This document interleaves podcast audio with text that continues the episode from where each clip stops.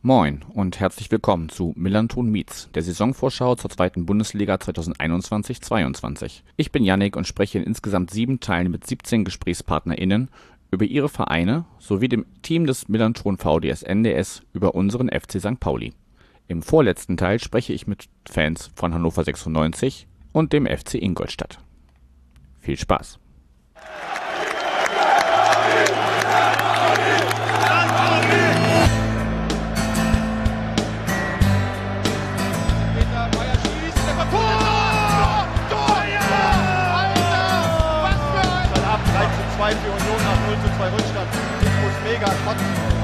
Händelt die Chance, weil er mit dem Rücken zum Tor die Ah!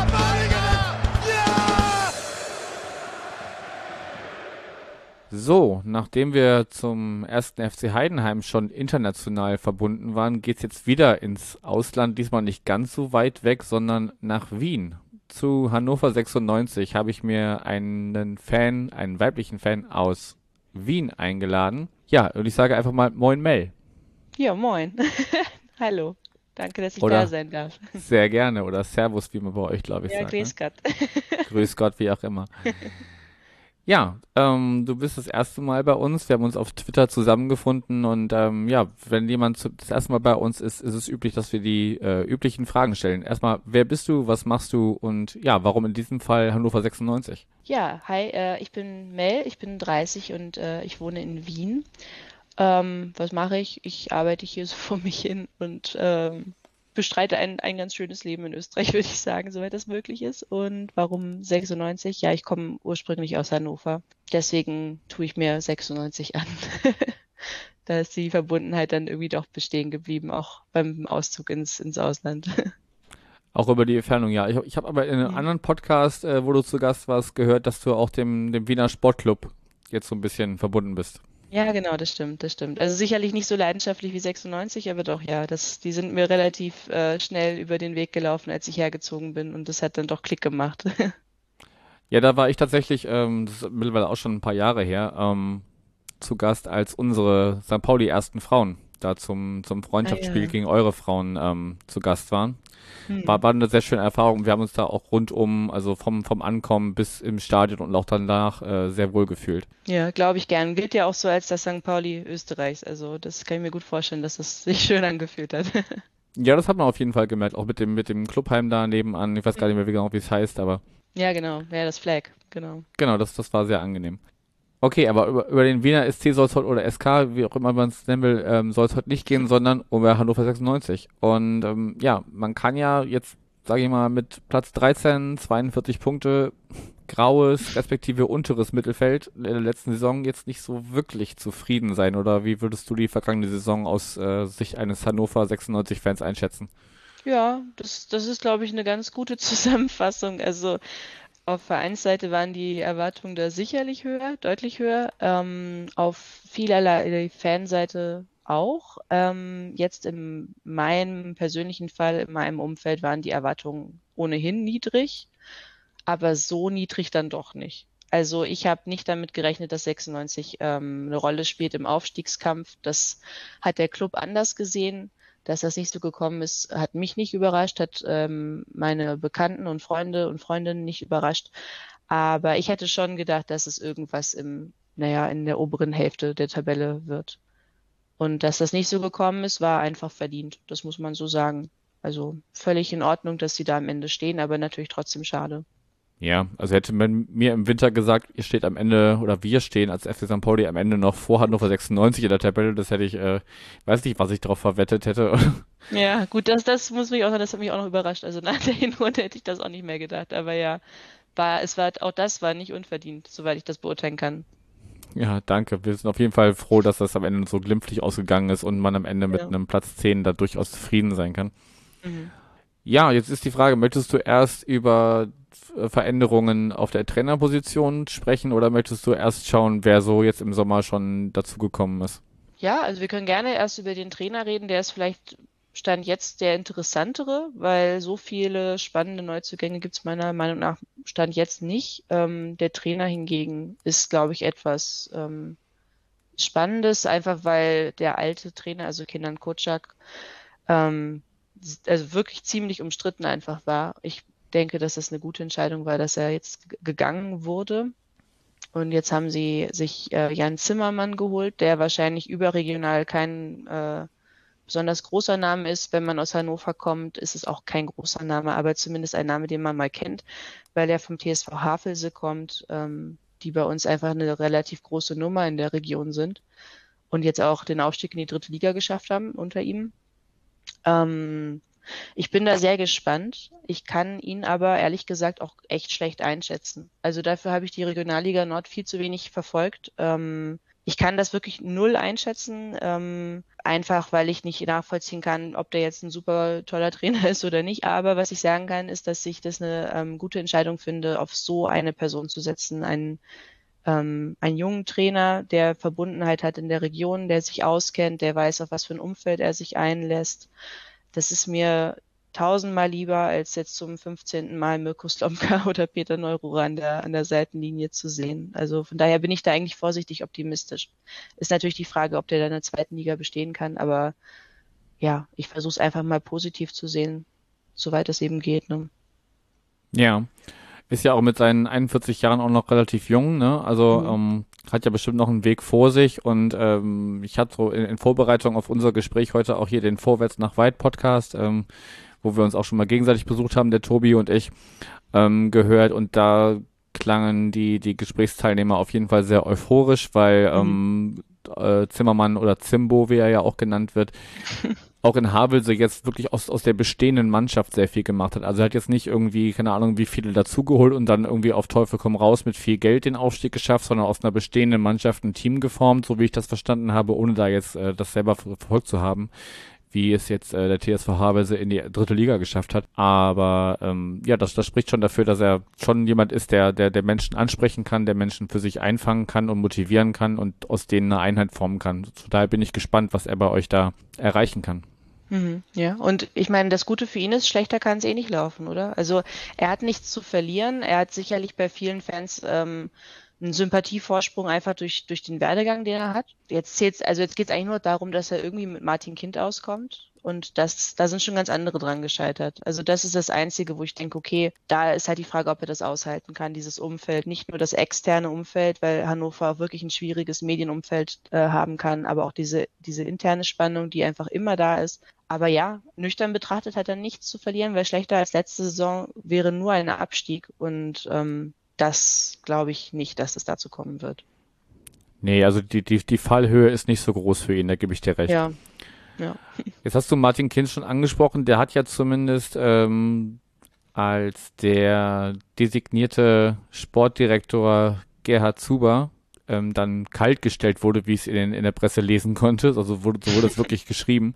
Ja. Ähm, und bis dann Markus Mann, der zuletzt äh, Leiter des Nachwuchszentrums bei der TXG Hoffenheim war, äh, bei euch äh, unterschrieben hat, hat er da wohl auch so kommissarisch die, die, die sportliche Leitung äh, übernommen. Also ich glaube, die, diese Person kann man einfach ähm, Zeit seines Lebens, ähm, kann man, glaube ich, äh, aus Hannover nicht wegdenken. Ne? Ja, leider ja. Ja, das ist so. Das ist, ähm, bei jedem, bei jedem Thema, was äh, 96 umtreibt, was ähm, in irgendeiner Form kritisch für den Verein ist, landet man am Ende bei diesem Faktor Martin Kind. Und ähm, wir sehen ja alle, wie der sportliche Werdegang der Mannschaft die letzten Jahre ist. Der ist ja nun nicht so ideal. Also ich meine, vor zehn Jahren haben wir Europa League gespielt und jetzt äh, sind wir 13. in der zweiten Liga.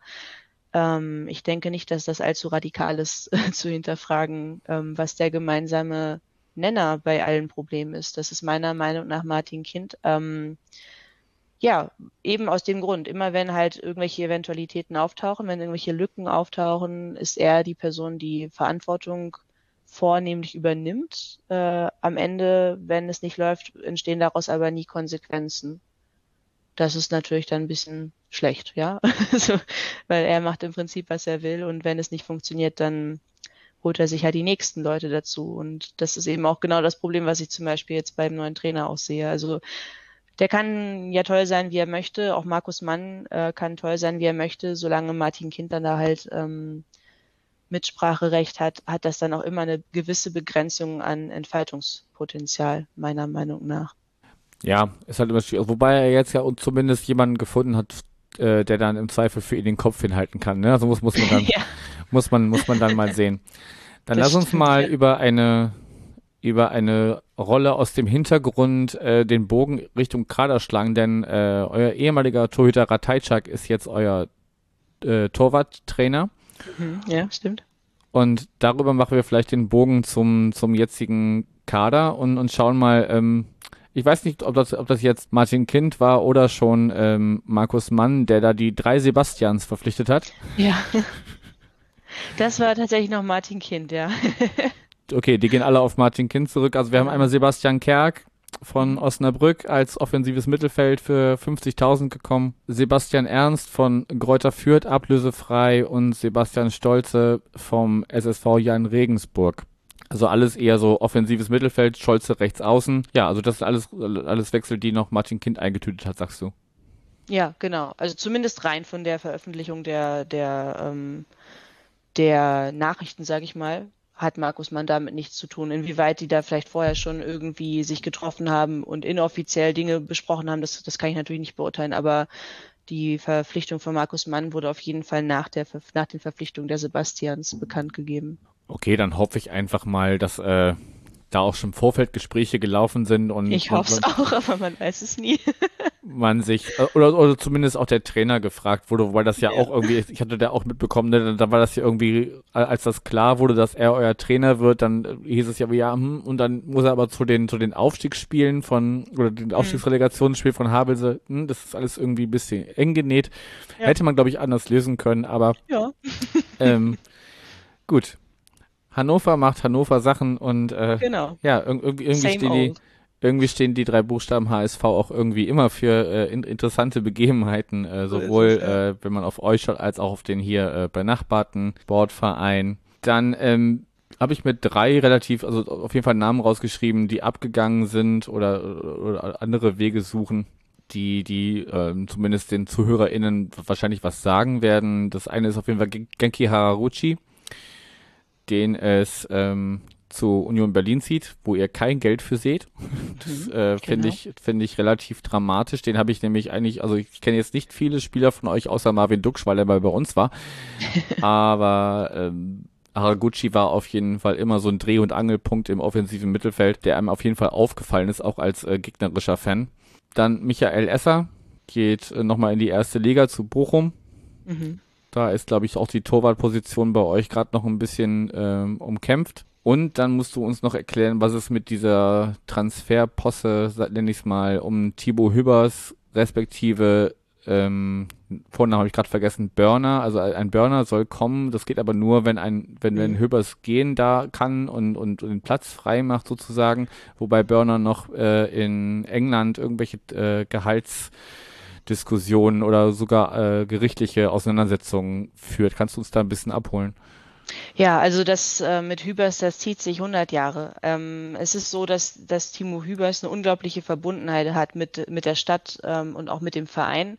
Er hatte schon mal ein Gastspiel beim ersten FC Köln. Ähm, und diese Wechselgerüchte haben sich schon ewig, ewig, ewig gehalten und meiner Meinung nach auch völlig berechtigt, weil ähm, der Verein ihm einfach auch ein lächerliches ähm, Angebot vorgelegt hat. Ähm, natürlich ist die Perspektive für ihn bei 96 auch nicht die beste, weil das ist einfach sicherlich jetzt äh, nicht jemand, der auf absehbare Zeit irgendwie der Starspieler in der deutschen Bundesliga wird, aber auf jeden Fall kann der Bundesliga spielen.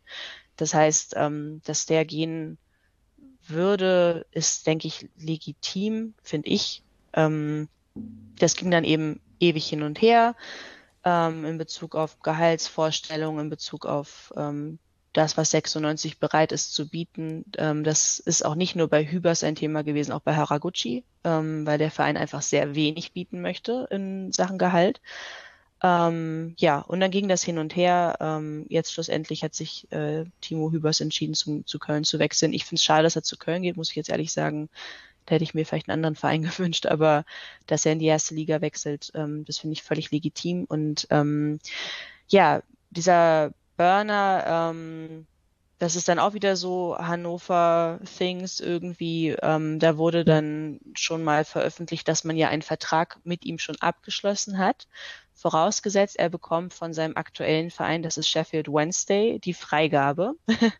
da stehen nämlich, wie du schon gesagt hast, äh, Gehaltsforderungen aus, aber der Spieler ist noch nicht freigegeben worden. Das heißt, ähm, de facto hat 96 da keinen Anspruch. Solange Sheffield Wednesday nicht sagt, sie lassen ihn aus seinem bestehenden Vertrag aussteigen, dann greift anscheinend dieser Vertrag, den der Spieler mit 96 abgeschlossen hat. Dass man das jetzt schon so offen kommuniziert, finde ich ähm, denkbar unglücklich, ja. Also ich finde das jetzt nicht außerordentlich professionell, sich hinzustellen und zu sagen, ja, wir haben eigentlich mit ihm einen Vertrag, wenn er denn freigestellt wird. Dazu muss ich auch noch sagen, dass der auch schon wieder 30 Jahre alt ist. Das war letztes Jahr auch schon ein Thema, dass man einfach unglaublich viele ältere Spieler verpflichtet hat. Ist sicherlich nicht schlecht, sich Erfahrung in den Kader zu holen, nur ist der Kader ohnehin schon bestückt mit älteren, erfahrenen Spielern, auch in der Abwehr. Also ich, ich hätte mir da eigentlich eher was gewünscht im, in der Altersklasse von Hübers, aber ja, zu dem Burner selber, ich kann jetzt nicht groß sagen, ob der ihn ähm, ebenbürtig ersetzen kann. Timo Hübers war sicherlich ein unglaublich wichtiger Spieler bei uns in der Verteidigung. Ähm, das ist sicherlich nicht easy, den eins zu eins zu ersetzen, wenn man kein Budget für Transfers hat. Ne? Ja, also, also als Ergänzung, glaube ich, hatte ich noch gelesen, dass ähm, dieser Burner sogar gesagt hat, okay, ähm, ich verzichte auf mein ganzes Gehalt, wenn ihr mich jetzt nur endlich hier gehen lasst. So, das ist, ja. so war es auf jeden Fall zu lesen. Mhm. Gut, muss, verfolgen wir mal weiter. Wir nehmen jetzt hier am äh, 8. Juli auf. Es ist jetzt gar nicht mehr so weit bis zum Saisonstart. Ich bezweifle, dass da äh, bis zum ersten Spieltag noch was, äh, was passieren wird. Aber wir werden es sehen und weiter verfolgen.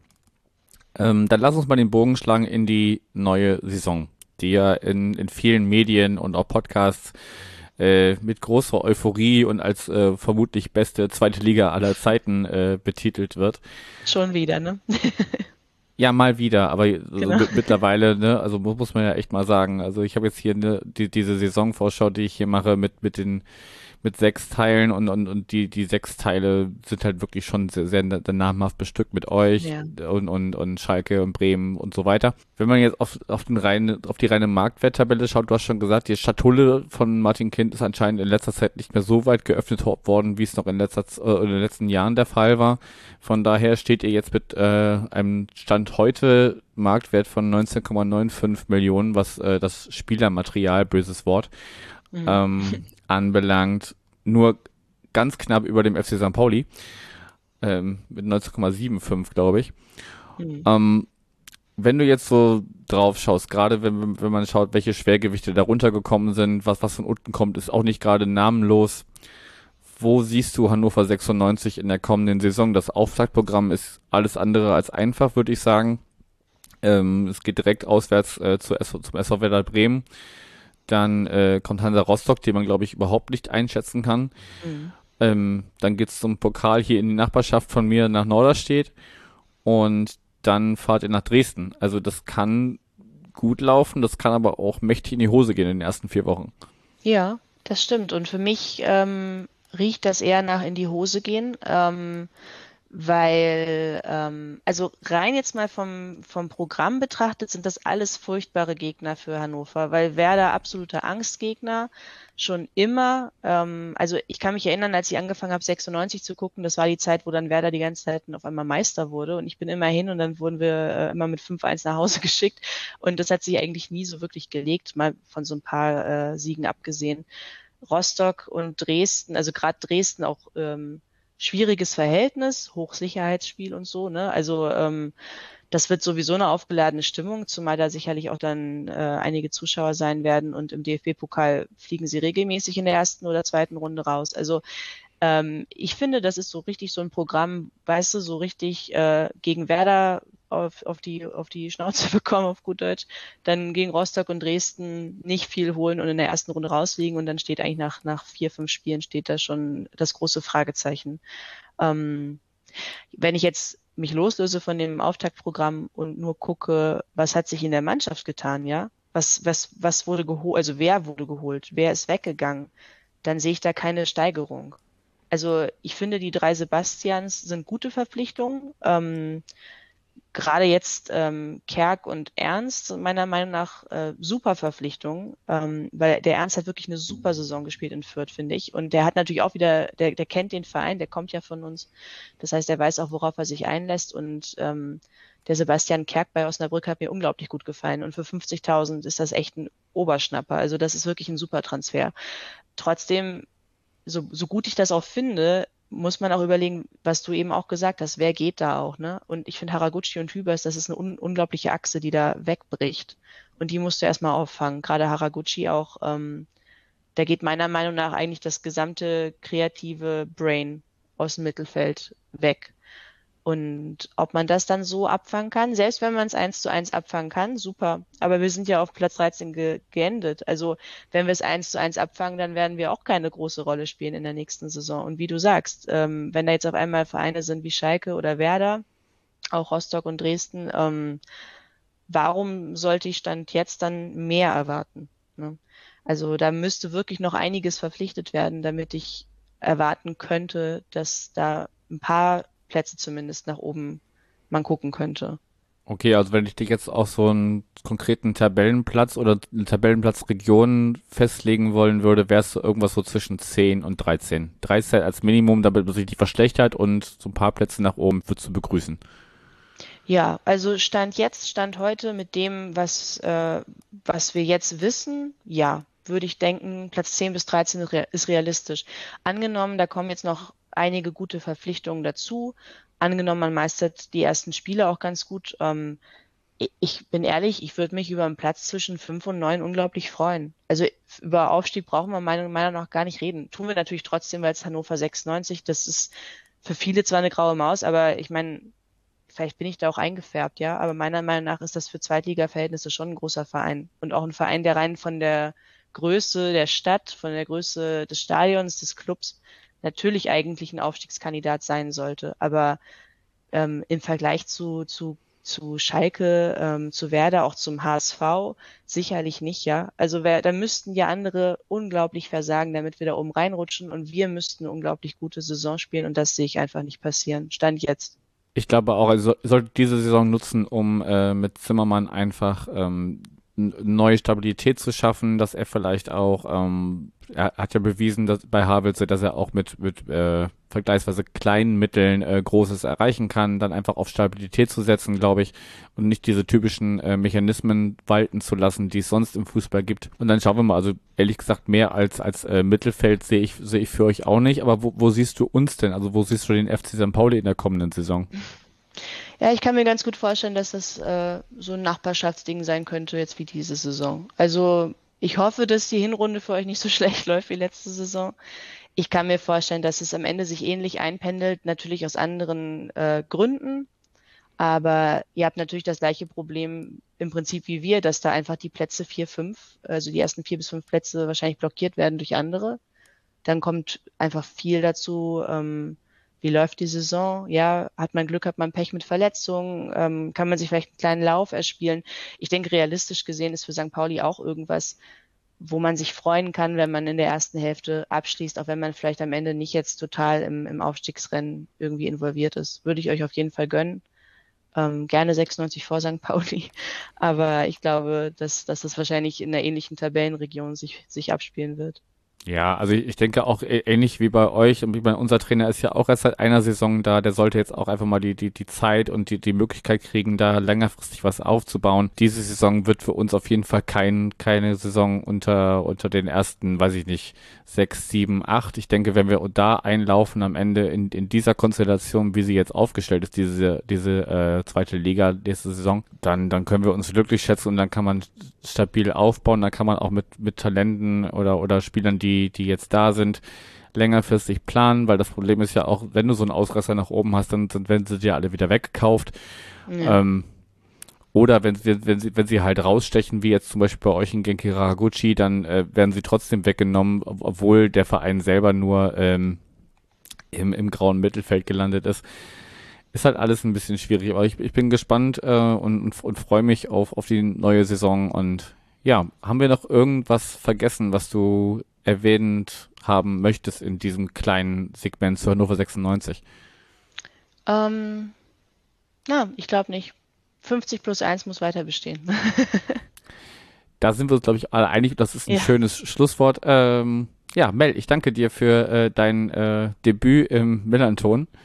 Ja, danke dir. Und, danke für die äh, Einladung. Ja, sehr gerne. Und äh, ja, ich würde behaupten, wir haben es nicht das letzte Mal gehört. Das wäre schön, ja. Danke dir und ja, für euch HörerInnen geht's gleich weiter mit dem nächsten Verein. Macht's gut.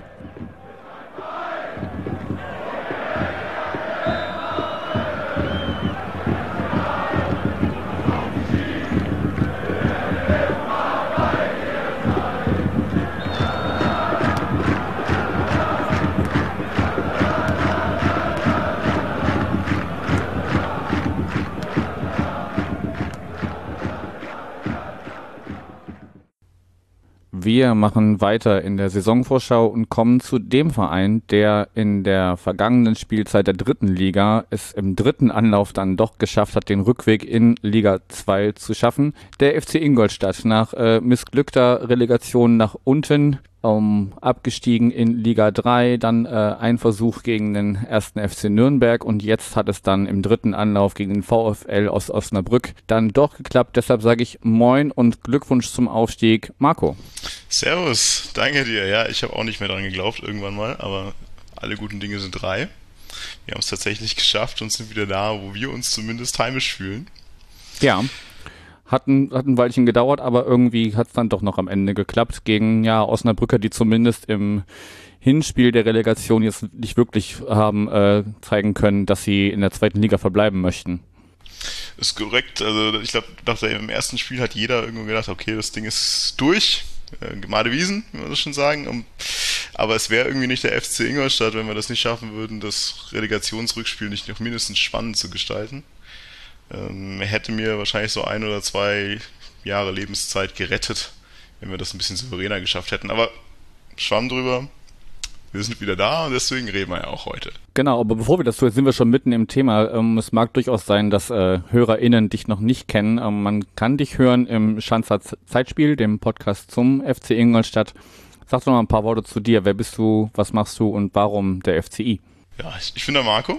Ich bin tatsächlich aus Ingolstadt, also man hört's wohl nicht so, dass ich aus dem Herzen Oberbayerns komme, aber ich komme aus Ingolstadt, bin 30 Jahre alt und wie du gerade schon gesagt hast, also ich habe mit Martin und Biene zusammen seit drei Jahren Schanzer Zeitspiel, unseren sehr schönen nischigen Podcast für einen sehr kleinen Verein. Warum FC Ingolstadt? Ja, gute Frage irgendwo. Also ich bin schon natürlich immer Fußball interessiert. Also seit ich denken kann, schaue ich Fußball. Seit ich sechs bin, spiele ich Fußball. Und war logischerweise am Anfang erstmal nicht während des FC Ingolstadt, dass den Verein der Form ja auch erst seit 2004 gibt war aber auch weder ESV noch MTV-Fan, sondern wie man halt, wenn man nicht weiß, wo man hin soll in Oberbayern, dann am Ende des Tages irgendwo bei München rot hängen bleibt. Und das hat sich dann aber über die Zeit doch gut geändert. Ich bin seit 2008 das erste Mal im Stadion gewesen, damals DFB-Pokal gegen HSV, weil mein Vater HSV-Fan ist. Ab da ging das wirklich schlagartig. Also ich war dann äh, einige Spiele in der Saison da, hatte ab der Rückrunde meine Dauerkarte, aber auch da angefangen dann auswärts zu fahren. Und das hat sich über die Jahre entwickelt. Ich habe bis jetzt meine Dauerkarte, habe so knapp 150 Aufwärts, Auswärtsspiele seitdem gemacht und ja, habe diesen Verein mit allen seinen Vor- und Nachteilen und der Leidensfähigkeit, die man da auch braucht, doch lieben gelernt. Okay, dann reden wir über diesen Verein, den du lieben gelernt hast. Um, ich habe schon gesagt, wie gesagt, durch den durch den Sieg im Relegations- oder in Relegationsspielen hat es dann doch geklappt. Ihr seid aber relativ souverän ähm, Dritter geworden. Es hat eigentlich nur am Torverhältnis äh, gehapert, dass äh, ihr mit 56 zu 40 Toren und plus 16 gegenüber Hansa Rostock, die damit plus 19, äh, aber gleicher Punktzahl von 71 Punkten, Tick besser waren, ähm, nicht direkt aufgestiegen seid, sondern eben den Umweg über die Relegation gehen musstet. Wie blickst du denn sonst auf die vergangene Spielzeit in Liga 3 zurück? positiv, also klar. Ja, das ist, das ist positiv. Klar. Natürlich, natürlich war das Ziel am Anfang aufzusteigen und ich glaube, jeder hat gesagt, ich bitte direkt und nicht wieder über die Relegation gehen. Äh, du sagst souverän, ja, kann man, kann man so sehen, sieht der eine oder andere wahrscheinlich anders. Also im Grunde der Punkteschnitt, den man letztes Jahr brauchte, der war jetzt auch nicht so niedrig wie vorletztes Jahr. Also von dem her war es klar, dass man irgendwie einiges bringen mussten da oben. Wir haben es aber tatsächlich, auch da wieder, FC Ingolstadt schafft es immer am Ende des Tages nochmal knapp zu machen. Wir waren schon sehr weit vorne und haben es aber dann fast geschafft, uns bis zum letzten Spieltag von 60 nochmal die Butter vom Brot nehmen zu lassen. Da hatten wir ja am letzten Spieltag das direkte Spiel gegen 60, haben es dann gewonnen, deswegen war das auch an der Tabelle weniger knapp, als es aussieht, aber wir hätten es tatsächlich da noch verkacken können. und sind dann, wie du sagst, über das Torverhältnis leidiges Thema in die Relegation gekommen. Aber im Grunde sind wir da halt äh, einfach durch Effizienz auch hingekommen. Wir haben viele Spiele mit einem Torunterschied gewonnen. Deswegen sah die Tordifferenz auch nicht so schön aus, wie sie war. Aber am Ende des Tages hat es halt gereicht. Und ich weiß nicht, ob das jetzt das gute Pferd war, das nur hochgesprungen ist, wie es musste. Ja, oder es hat einfach dann eine Qualität der Konkurrenz war, dass es so knapp war. Dann äh, schauen wir doch mal auf die Pferde, die da gesprungen sind. Um, du wirst, wirst, mir verzeihen, wenn mir die Namen, die ich jetzt bei Zu- und Abgängen notiert habe, äh, wen, wenig bis gar nichts sagen. Von daher würde ich dich einfach bitten, äh, mal so ein bisschen einzuordnen, was ist da jetzt im Sommer bisher passiert, welche Leistungsträger sind geblieben, wer ist gegangen und ja, auf wen freust du dich vielleicht am meisten? Ja, tatsächlich ist noch gar nicht so viel passiert. Also wenn man sich so ein bisschen die, am Ende der Saison angeschaut hat, hat man gedacht, oh mein Gott, der halbe Kader wird gehen. Das ist tatsächlich nicht so passiert, bis, bis jetzt zumindest, weil sehr viele Verträge sich einfach durch den Aufstieg verlängert haben beziehungsweise durch, auch durch Einsätze. Bei Zugängen haben wir bisher genau zwei von extern, Jan-Henrik Marx von Mannheim und Yassin Ben-Bala von Braunschweig. Ich muss sagen, ich kann beide nicht so richtig stark einordnen. Also es ist für mich das beides vom Alter her einfach gute Zugänge, aber erstmal Ergänzungsspieler. Ich sehe sie jetzt noch nicht so wirklich als Starterspieler habe aber von beiden jetzt auch nicht unglaublich viele Spiele gesehen, muss ich einfach dazu sagen. Also jeder, der irgendwie Fan von den beiden ist und mir jetzt den Hals umdrehen möchte, das tut mir sehr leid.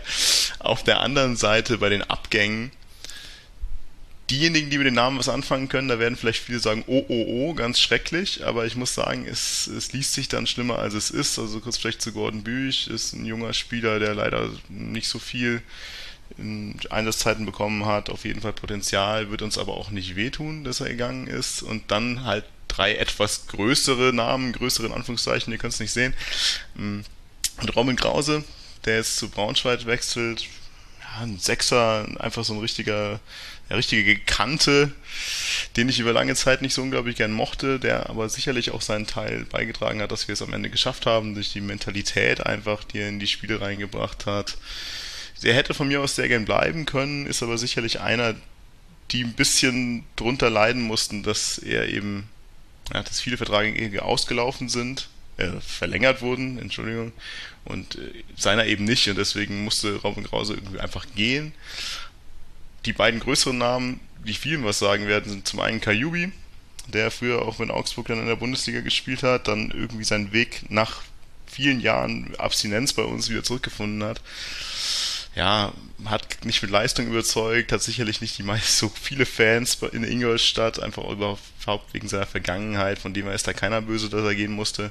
Und Björn Pausen, der ja auch ein paar Jahre her schon mal bei euch ein paar Mal im Gespräch war, ja, das, der wird viel immer als der große Leader und ganz wichtige Stütze des, der Mannschaft hochgesprochen, war er sicherlich über lange Zeit aber auch da tut es sicherlich nicht weh, einfach alterstechnischen Umbruch zu haben und mal wieder jüngere Spieler in die Innenverteidigung rücken zu lassen. Von dem her gibt ein paar größere Namen in den Abgängen, aber keiner davon tut mir wirklich weh. Stand jetzt ist das Gerüst aus der letzten Saison sehr, sehr, sehr gleich geblieben. Also wir haben kaum Spieler wirklich verloren, von denen ich jetzt äh, größere Panik bekomme. Heißt, ich freue mich im Grunde auf dieselbe Mannschaft wie vorher. Auf was ich mich wirklich sehr freue, ist immer über alle jungen Spieler, Spieler aus unserer Jugend, die jetzt einfach letztes Jahr in der dritten Liga wesentlich mehr Einsatzzeiten hatten als früher. Sei es äh, ein Fatikaya, ein Philipp Bibia, ein Keller, also es sind wirklich eine ganze Menge an Leuten, die auch nachkommen, Butler und auch Hawkins, also ganz viele Spieler, die einfach aus unseren Jugendmannschaften kommen, die letztes Jahr gut rangeführt wurden, gut mitgespielt haben, wirklich auch Stammplätze hatten und das kann ich nur hoffen, dass das nächstes Jahr auch genauso weitergeht. Ja, das ist ja wahrscheinlich auch das, was man in eurer Position am, am ehesten hoffen muss, ne? dass eigene Gewächse oder unbekannte Namen zu einem kommen und äh, dann einschlagen, weil also die großen Schatullen kann man ja auch nicht aufmachen. Das ist jetzt auch, also weder habt ihr für Abgänge was bekommen, noch habt ihr für Zugänge was bezahlt, stand jetzt. Genau, ich gehe auch nicht davon aus, dass wir nochmal irgendwie groß äh, ausgeben werden. Also wir haben, eine, wir haben eine hervorragende Jugendarbeit, wir haben Jugendmannschaften, äh, die A-Jugend hat jetzt gerade erst wieder den Klassenhalt in der, in der Bundesliga geschafft, die B-Jugend ist wieder aufgestiegen in die Bundesliga, wir haben super NLZ, hervorragende Nachwuchsarbeit und da ist es nur recht, dass äh, diese Spieler halt auch weiter gefördert werden, äh, weiter in der ersten Mannschaft spielen und wir eben da auch nicht, wie vielleicht früher mal, versuchen, große Namen, die die beste Zeit hinter sich haben, irgendwie an den Verein, zum Verein zu bringen, sondern wirklich darauf zu bauen. Das kann scheitern, aber ich äh, sehe das eigentlich immer sehr, sehr positiv. Grundsätzlich auf jeden Fall. Nun ist wahrscheinlich die kommende Saison äh, nicht gerade eine der einfachsten, um mit so einem äh, ja durchaus äh, nicht hochgerätig besetzten Kader zu bestehen. Ähm, was auch was komplett Neues im Gegensatz zu der äh, Mannschaft, äh, die du schon genannt hast, die quasi zusammengeblieben ist. Das Trainerteam ist komplett neu und laut Donaukurier das unerfahrenste Team der zweiten Liga. Ich zitiere nur. Das ist vollkommen richtig, glaube ich, ja. Ja. Ich kann ja mal, kann ja mal kurz aufzählen. Roberto Petzold als Trainer ähm, hat die, die Jugendmannschaften bei euch trainiert, war zwischendurch auch schon mal Interimstrainer. Sein Co-Trainer Thomas Karg, auch schon äh, Spieler bei der U23 gewesen und Co-Trainer in der U19, U17 und U23. Und äh, als neuer Torwarttrainer dabei Robert Wolnikowski, der mal Trainer, äh, Torwarttrainer bei den Würzburger Kickers war und auch dort als Torhüter gespielt hat. Habe ich irgendwas falsch erzählt oder magst du uns zu den drei Personalien ein bisschen was erzählen?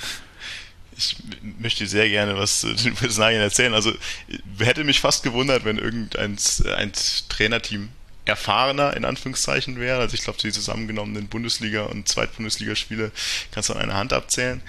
Hm, ja, wie du schon sagst, Roberto Betzold war zwischendurch schon mal bei uns äh, Interimstrainer und hat da wirklich sehr viele Fans in der Zeit gewonnen. Also er war schon auch zwischendurch im Gespräch, der Cheftrainer zu werden. Das ist er dann doch nicht geworden. Auch letztes Jahr stand es lange Zeit wohl so auf der Kippe, dass Thomas Oral doch schon früher den Verein verlassen soll, weil er hat wirklich nicht die meisten Fans bei uns gehabt. Also ich glaube, die meisten, die ihn von extern kennen, mögen ihn jetzt auch nicht, einfach aufgrund seiner Art und das ist auch in Ingolstadt nicht so unglaublich gut angekommen. Und deshalb ist Roberto Bertozzi schon länger derjenige gewesen, der einfach da so mit den Hufen schart, in den Startlöchern stand. Und das ist jetzt halt seine, seine Möglichkeit. Das ist für alle, die bei uns auf Jugendarbeit großen Wert legen, auf die, den Stallgeruch, um jetzt mal wieder irgendwelche Klischees zu bedienen, und eben die, die, eigene, die eigene Lösung wirklich fokussieren wollten, wirklich der Wunsch, die Wunschlösung gewesen und dass nicht wieder irgendjemand, ein erfahrener Retter, erfahrener Abstiegskampftrainer für die zweite Liga kommt. Da, deswegen bin ich da sehr froh. Ich bin froh darüber, dass die Ära Thomas Ohrer jetzt erstmal wieder vorbei ist bei uns. Auch wenn man es nie weiß, weil immerhin war er jetzt schon dreimal in Ingolstadt und vielleicht kommt er auch noch ein viertes Mal jetzt haben wir einen unerfahrenen Trainer, der seinen Co-Trainer mitbringt, wie du schon gerade sagst. Da kann alles passieren. Es ist eine komplette Blackbox. Er wird sicherlich noch mehr auf die Jugendspieler setzen, weil er eben ja auch aus, von der U19 kommt. Und das kann super funktionieren. Es kann aber, vor allem wie du es gerade schon sagst, in dieser unglaublich schweren zweiten Liga dieses Jahr auch komplett schief gehen. Und deswegen ist es eine Blackbox. Ich wünsche es mir sehr, dass es klappt. Kann aber auch schief gehen. Und dann äh, müssen wir halt gucken, dass wir da besonnen und richtig mit der Situation umgehen. Das war auch in der Vergangenheit nicht immer das Steckenpferd des FC Ingolstadt. Ja, finde ich auf jeden Fall einen mutigen Schritt, da nicht auf einen äh, erfahrenen Zweitligatrainer zu setzen, sondern zu sagen, okay, ihr bekommt jetzt hier die Chance bei uns. Und wie du schon sagst, das kann ja durchaus auch, ähm, vielleicht weil man auch das Trainerteam gar nicht so einschätzen kann, weil man ihre Arbeit vorher noch nicht gesehen hat, es sei denn, man hat irgendwie die U17, U19 oder zweite Mannschaft vom, vom FCI verfolgt, dann vielleicht, aber ähm, ja, also ein, ein äh, Name, der auch noch neu ist äh, als Manager, ist ähm, Malte Metzelder, der Bruder von Christoph Metzelder, der jetzt da, der war schon mal bei euch ähm, als Assistent der Geschäftsführung und ist dann zu Preußen Münster und jetzt wieder zu euch zurückgekommen. Korrekt. Das Marcel Zeller war auch jahrelang ein Spieler bei uns. Also das war nicht nur Assistenz der Geschäftsführung, sondern war halt jahrelang bei uns. Hat dann Assistenz der Geschäftsführung klingt so ein bisschen interessant, aber hat quasi äh, das Sportdirektortum unter Harald Gärtner damals bei uns gelernt und ist dann, weil eben die Stelle bei uns auch vergeben war, zu Preußen Münster gegangen. Es war auch da, hat man sich über Jahre lang schon erhofft, dass wenn da mal eben wieder Bedarf besteht, dass er wieder zurückkommt nach Ingolstadt, weil er auch einfach gern gesehen ist, dass er gelernt hat, den Verein kennt über Jahre lang. Deswegen war ich auch da sehr glücklich, dass der Name wieder aufgetaucht ist. Was ein bisschen merkwürdig war, war die ganze, der ganze Ablauf, weil wir hatten ja eine, eine sportliche Führung, die aus Florian Zehe und Michael Henke bestand, also eh schon zwei Personen an dieser sportlichen Spitze, die sich das ein bisschen aufgeteilt haben zwischen Nachwuchs und, und Profi. Aber es wurde dann eben kommuniziert, dass äh, Malte Metzelder als dritter Mann dazu kommt, der den beiden so ein bisschen unterstellt ist. Da hatten wir dann im Schanzer Zeitspiel auch schon etwas ratlos versucht, das Ganze ein bisschen aufzuräumen.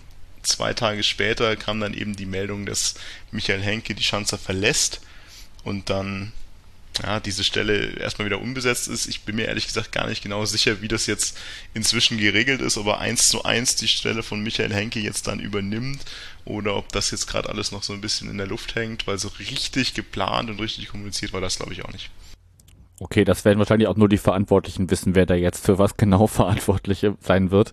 Genau, das ist tatsächlich auch davor schon immer ein bisschen schwierig gewesen. Also ich, man muss auch mal sagen, für so einen, für einen Drittliga-Verein davor, der dann auch zwei Namen an dieser sportlichen Verantwortungsstelle hatte, das war schon immer so ein bisschen äh, schwierig, das genau zu trennen für, für extern und dann mit der dritten Person dazu wird es sicherlich einfacher. Also ich bin mir nicht sicher, wie, wie Streamline da jetzt in die Kommunikation mal wird. Aber ich kann nur sagen, dass ich äh, diesen Schritt insgesamt sehr begrüße. Also ich war immer Fan von Michael Henke, auch wenn es da ja letztes Jahr den einen etwas kleinen Ausraster gab zwischendurch, den dem ein oder andere sicherlich in Erinnerung geblieben ist. Aber sportlich war ich immer Fan von ihm. Er war ja jahrelang auch hier. Aber die Lösung jetzt mit Florian C. und Malte Metzelder ist was, was jetzt für so dieses gesunde Wachstum von innen heraus sicherlich ein sehr guter Schritt ist. Ja, werden wir beobachten und dann natürlich auch sehen, wie das da jetzt genau alles funktioniert. Ich finde es auf jeden Fall besser, sowas auf mehrere Schultern zu verteilen, anstatt, ähm, wie es bei anderen Vereinen, mit denen ich zum Teil auch schon gesprochen habe, ist, dass da äh, ja Entscheidungen in Personalunion gefallen, äh, gefällt werden.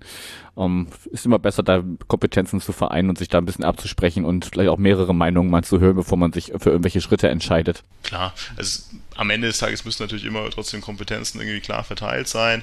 Und ich bin mir auch sicher, dass das intern so geregelt ist. Es ist ja immer nur die Frage der externen Kommunikation, der Wirkung nach außen, ob man das jetzt so außen mitbekommt. Aber ich muss sagen, dass alle Entscheidungen, die in den letzten Jahren so getroffen worden sind, also jetzt wirklich jetzt dann spätestens nach dem Abstieg aus der zweiten Liga, dass es schon sehr gesund und durchdacht ist das ist ein Fass natürlich, was man unbedingt nochmal aufmachen muss, aber diese ganze Erstliga-Zeit damals, die zwei Jahre, die haben sicherlich bei vielen Punkten in dem Verein nicht unbedingt gut getan. Das war finanziell auf jeden Fall gut. Das war aber einfach aus, für die ganze Philosophie des Vereins, bei vielen Entscheidungen und auch einfach in der Außendarstellung des Vereins eine Zeit, die ja, ein paar Wunden hinterlassen hat, die jetzt langsam aber wieder geheilt sind. Und deswegen sehe ich das Ganze, Ganze wirklich positiv. Gut, dann äh, haken wir die Verantwortlichkeiten und Spielerbereich und so mal ab und schauen mal auf die kommende Saison. Erstmal die Frage an dich. Um, ähm, in Hamburg ist es jetzt so kommuniziert und äh, teilweise auch schon bestätigt, also sowohl zum Saisonauftakt ähm, am kommenden Samstag, also wenn die HörerInnen das hier hören, ist es schon der, der nächste Samstag, also der ja, der Tag drauf quasi. Da sind noch nicht ganz so viele Zuschauer zugelassen, aber grundsätzlich ist es so, dass 30 Prozent Auslastung äh, grundsätzlich möglich sind. Wie sieht das in Bayern aus? Ja, tatsächlich ist ja Bayern meistens irgendwie so ein bisschen anders. Speziell wenn es dann irgendwann München geht, wird es dann wieder ganz anders. Aber bei uns ist die Kommunikation bisher auch vom Verein selber 35% Auslastung. Das wären bei uns dann eben im Stadion ja, knapp 5000 Zuschauer. Äh, das Nein, diejenigen, die die Ingolstadt dann kennen und auch die Historie kennen, weiß man, naja, mit 5000 Leuten kann man ganz gut die Dauerkarten bedienen. Von dem her wird es da jetzt auch kein großes Problem geben. Wie jetzt das wirklich funktioniert am Ende des Tages, auch mit der Stehplatzverteilung, da fehlt mir aktuell noch die, die Information. Aber aktueller Stand ist 35 Prozent. Und damit werden wir jetzt dann erstmal, was Dauerkarten angeht, auch gut klarkommen. Tageskarten müssen dann halt noch ein bisschen warten. Okay, und dann werden wir, wie viel ZuschauerInnen auch immer, ähm, ja, schauen müssen, wie das denn jetzt für euch läuft. Ihr seid leider mit äh, einem Marktwert von Stand 1.7. 8,3 Millionen Euro auf Platz 18, knapp hinter Hansa Rostock. Also wenn man jetzt nur davon ausgeht, äh, wäre der Weg schon vorgezeichnet. Ähm, können auch mal ein bisschen aufs Auftaktprogramm schauen. Es geht direkt los mit einem Auswärtsspiel bei Dynamo Dresden. Dann kommt äh, der erste FC Heidenheim, dann wartet Aue im Pokal und dann fahrt ihr nach Darmstadt. Also das kann natürlich auch sehr schnell schon sehr ernüchternd sein, würde ich mal so von, von außen einschätzen, was die, was die Gegner angeht. Was glaubst du denn, wird es so, wie der Marktwert es, es, es hergeben würde, der direkte Wiederabstieg oder kann man sich, äh, wenn es gut läuft, auch wenn das Trainerteam, so wie du eben schon gesagt hast, wenn es da, wenn die Blackbox gut läuft, ähm, zumindest der Kampf um, weiß ich nicht, 15, 16 werden, dass es da wieder die Relegation nach unten wird? Im Grunde ist es ist genau wie du sagst, also diese Blackbox, ich glaube dran, dass es äh, der direkte Klassenerhalt wird. Also ich glaube tatsächlich, dass es so um die um den Platz 15 sich drehen wird am Ende des Tages. Also wir müssen uns ja nichts vormachen. Es wäre eh schwer genug in der Saison in der zweiten Liga nach dem Aufstieg. Aber mit der Konkurrenz dieses Mal ist die erste Tabellenhälfte eh sehr, sehr, sehr, sehr, sehr weit weg.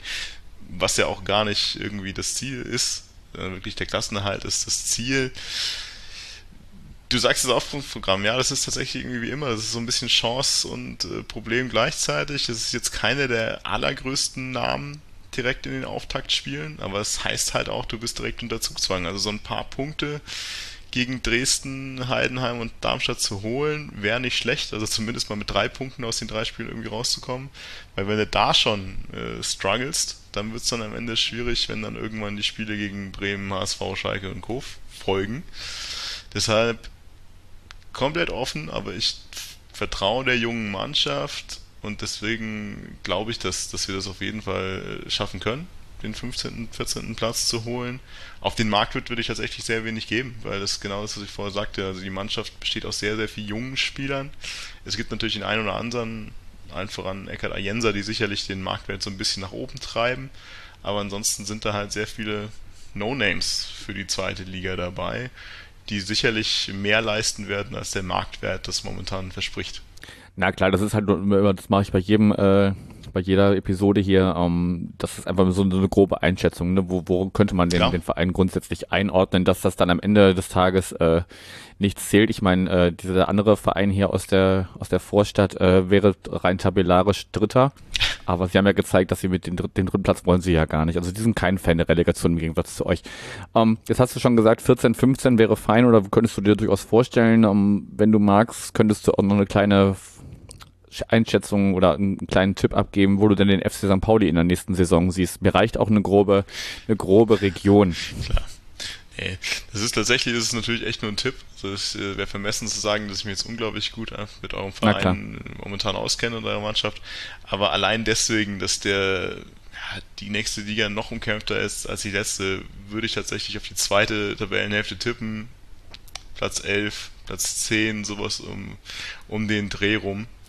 Aber das ist einfach Bauchgefühl. Also so wie so wie letzte Saison. Dann hoffe ich nur, dass es nicht zu zu diesem, also ich wäre mit dem Platz auch vollkommen äh, zufrieden. Tick nach oben wäre natürlich noch schöner, aber Hauptsache wir erreichen den nicht so wie letztes Jahr mit einem unglaublich einer unglaublich schlechten Hinrunde und dann einem äh, fulminanten äh, Kampf in der in der Rückrunde. Das wäre für mein Nervenkostüm wäre es schön, wenn es einfach so einen entspannten Mittelfeldplatz gibt, die da, die großen Namen können sich oben, oben tummeln, die, die kleinen kämpfen unten und wir sind einfach entspannt in der Mitte und gucken uns das ganz entspannt von, von, von diesem entspannten Tabellenplatz in der Mitte an.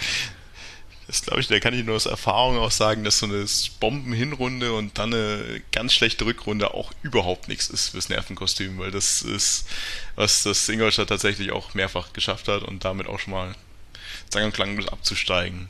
Heißt, nimm lieber wirklich zwei durchwachsene Runden und dann am Ende passt's. Ja, so, ne, so eine Mischung aus allem.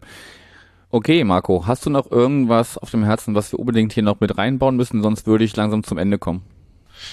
Nö, außer dass ich mich tierisch freue, einfach mal wieder länger auch im Stadion zu sein. Hoffentlich auch äh, die Saison die Fischsemmeln in eurem Gästeblock essen zu dürfen. Fischbrötchen. Es tut mir leid, Fischbrötchen, ich sage es nochmal. Und ansonsten hoffe ich einfach nur, dass wir alle wieder ins Stadion können, ohne schlechtes Gewissen und ohne schlechtes Gefühl. Das wieder zu genießen, was wir früher jedes Wochenende hatten.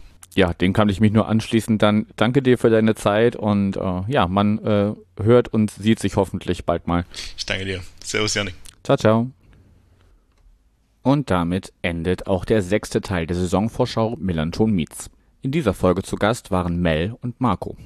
Vielen Dank für die Gespräche. Ein letztes Mal möchte ich mich bedanken bei Kasche und Arni für die Ermöglichung und Umsetzung des grafischen Designs, bei Mike für Anmerkungen, Ratschläge und Support sowie bei Michael für Zuspruch und die Präsenz dieses Projekts in Social Media. Euch danke ich fürs Zuhören und wünsche euch noch einmal viel Spaß mit dem allerletzten Teil, wo es nur um unseren FC St. Pauli geht.